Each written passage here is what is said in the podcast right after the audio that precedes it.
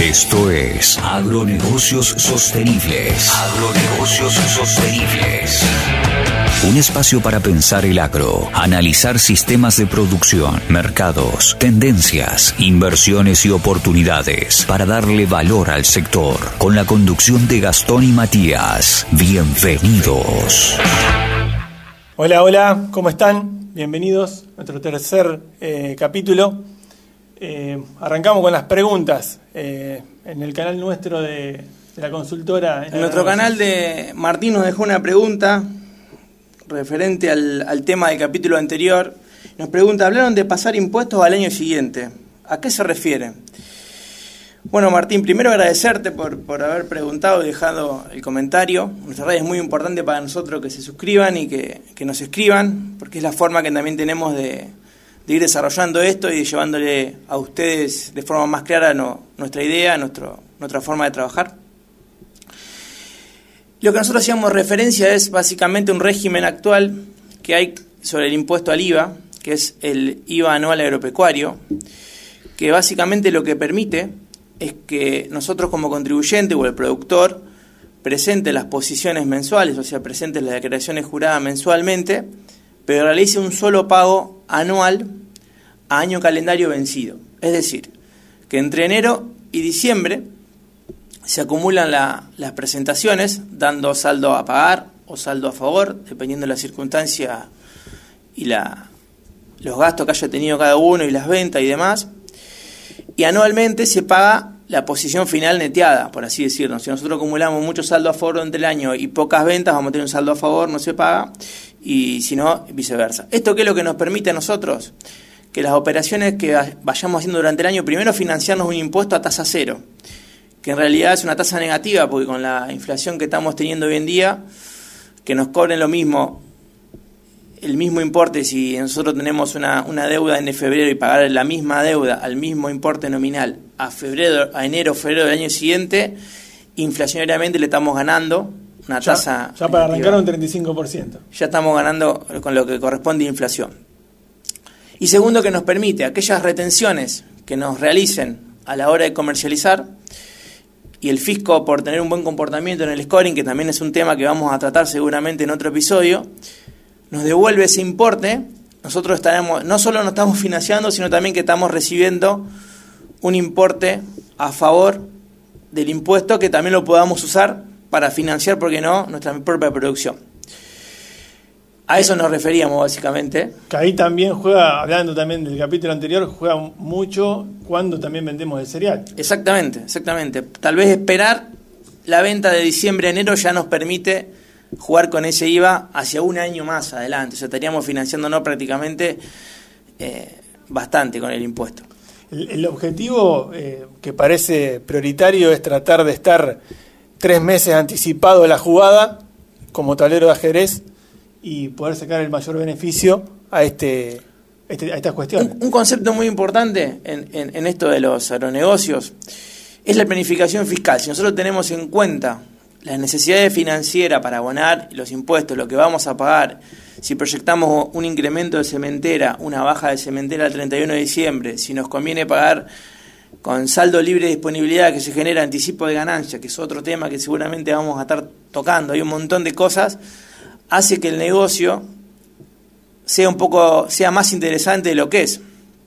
¿Por qué tocamos todas estas cuestiones? Porque a veces si solo nos abocamos en el producir y en sacar rendimiento y, explotar al máximo la, el único recurso que tenemos que es la tierra y no vemos el negocio de otros puntos, en el largo plazo nos quedamos sin negocio. Es así de simple.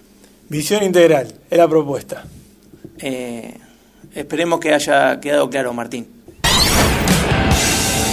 Seguinos en todas nuestras redes como Agronegocios Sostenibles. Quédate, ya estamos de vuelta. Ya estamos de vuelta. Bueno, pasamos al tema de, del día. Eh, el, el, tema que está planteado es comercialización y flete. Primero quiero dar una referencia en lo que respecta a flete, cómo estamos posicionados en nuestro país respecto a, por ejemplo, Estados Unidos. Hoy tenemos eh, todo, nuestro, todo nuestro movimiento se centra casi 100%, vamos a decir números reales. Un 90% se maneja a través de, de vía camiones eh, lo cual representa un costo muy importante, y más teniendo en cuenta cómo es nuestra geografía, que tenemos una, un puerto ubicado en el centro y tenemos producciones hacia los dos extremos. Eh, esto también hace que, mucha de la producción que se efectúa en el norte quede muy marginal respecto al costo de flete, versus eh, Estados Unidos que tiene una, un, posicionamiento en lo que respecta a, camiones de solamente un 10% y el 90% se maneja a través de, de vía, vía marítima, vía, eh, vía barcaza, eh, lo cual juega una diferencia muy grande en lo que son los, costos. O sea, eso es, no, lo planteamos por una cuestión eh, para quedar mal con los camioneros, pero esto es una cuestión más que nada de, eficiencia. Si, si el país lograría romper con esta barrera, seríamos más eficientes que nos traería mayor, eh, mayores divisas en, en general. caso, caso ejemplo es lo que sucedió en Brasil, una, una, con zonas marginales y la creación de un nuevo, de un nuevo sistema de, de, puerto en Mato Grosso, cómo, cómo revaloriza todo un país eh, gracias a una visión un poquito más integral. Un dato interesante que, que trae esto es que a un productor de Salta le sale lo mismo por tonelada o más caro un flete de Salta al puerto de Rosario que del puerto de Rosario a destino internacional. O sea, es algo muy... O sea, lo mismo de Salta a Rosario que de Rosario a China. Estructuralmente es algo a, tener en cuenta y a pensar. Y como decía Gastón, no es algo para ir en contra de, del transporte de granos, sino a ver cómo nosotros podemos mejorar ese gasto para que no afecte tanto el resultado del negocio en relación a otros países. Perdón, hay un dato que, que me quedé, quedé confundido.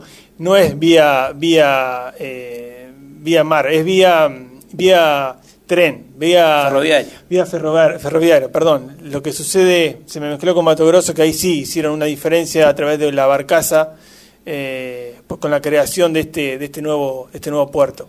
Creo que eh, el costo por tonelada de 9 dólares en transporte automotor o camión baja a, a 4 dólares eh, por ferrocarril. Entonces, ahí está la diferencia, que en otras partes del mundo producir independientemente de la, de la carga impositiva, producir eh, le sale, tiene otro margen.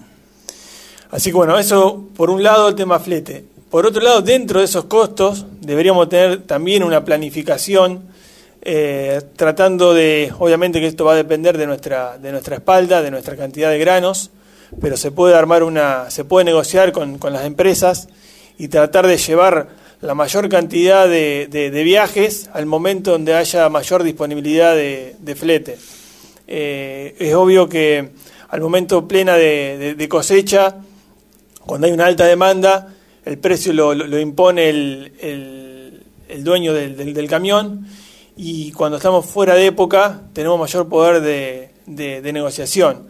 Eh, y esto encima se puede combinar con alguna mejora en el mercado.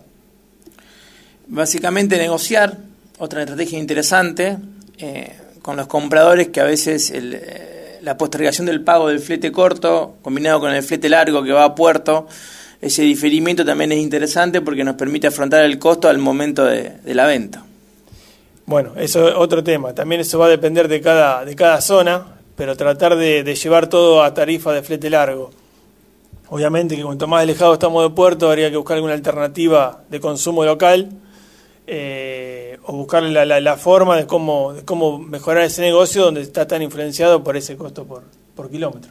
Así es. También realizar operaciones de canje podría minimizar el costo de transporte, por ahí si canjeamos en cerca de nuestra zona de producción, eh, además de tener beneficios financieros impositivos que ya lo vamos a estar viendo, eh, nos ahorraríamos un flete, por así decir. Y el IVA, que también está metido Exactamente, está todo, está todo dentro de la operación de canje. Bueno, un tema que por ahí estamos con, con Mati viendo mucho eh, es una cuestión que sucede con las liquidaciones, con todo lo que son eh, ventas directas a puerto. Lo que sucede, la liquidación primaria de granos, que es lo que nosotros llamamos es cuando el productor vende directamente a puerto o a través de un, de un corredor a, un exportador, eh, surgen que entre el momento de partida, digamos, de origen a destino, eh, el que paga la liquidación hace una liquidación parcial de granos y luego ajusta con una liquidación final de granos. ¿Cuál es la diferencia entre una y otra? Básicamente es que hay una retención de un 2,5% en concepto de calidad, de verificación de calidad del grano, para ver una diferencia.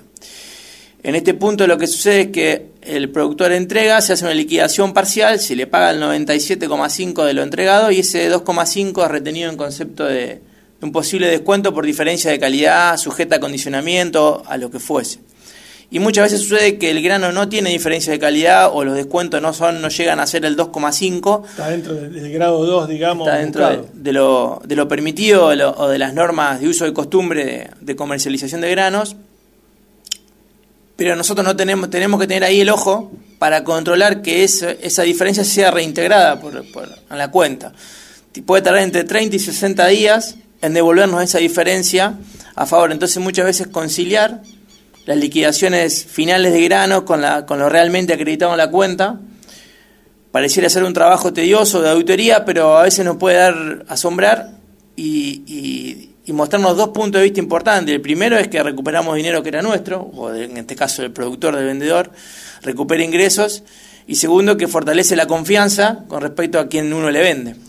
Y otro tema eh, que también es importante y por eso lo traemos a, esta época del año, que es cuando el productor tiene por ahí el tiempo de, estar sentado, a partir de septiembre, octubre, cuando, cuando empiece la cosecha, la, siembra de, de maíz, luego soja, eh, las tareas empiezan a incrementarse, entonces este es un momento ideal, ya con el trigo implantado, sentarse, a hacer números y, corroborar todas esas liquidaciones, eh, que lo hagan en forma propia o que lo haga con un tercero. Nosotros de la, de, la consultoría ofrecemos ese servicio para poder conciliar y, y, saber que lo que se hizo se hizo bien, digamos.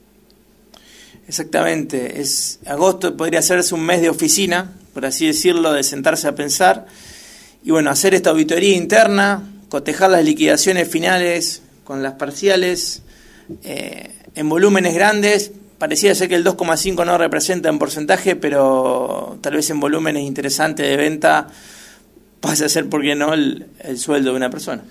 Esperemos que le haya interesado, que le haya servido, que le, hayamos aportado algo de valor a, la producción de ustedes en este capítulo. Pueden encontrar nuestro canal, agradecemos con, su like. Eh, y estamos, teniendo en cuenta que este contenido es 100% gratuito y es la única forma de que se pueda difundir. Así que los invitamos, recuerden, en YouTube es Agronegocios Sostenibles, en Instagram Agronegocios Sostenibles y en TikTok también Agronegocios Sostenibles. Próximamente vamos a estar eh, informando cuál va a ser la plataforma de podcast que también nos pueden encontrar. Eh, déjennos sus preguntas y estaremos en el próximo capítulo atendiéndolas a ellas. Hasta luego. Esto fue Agronegocios Sostenibles. Sumate a este espacio a través de nuestras redes. Nos vemos en una próxima emisión.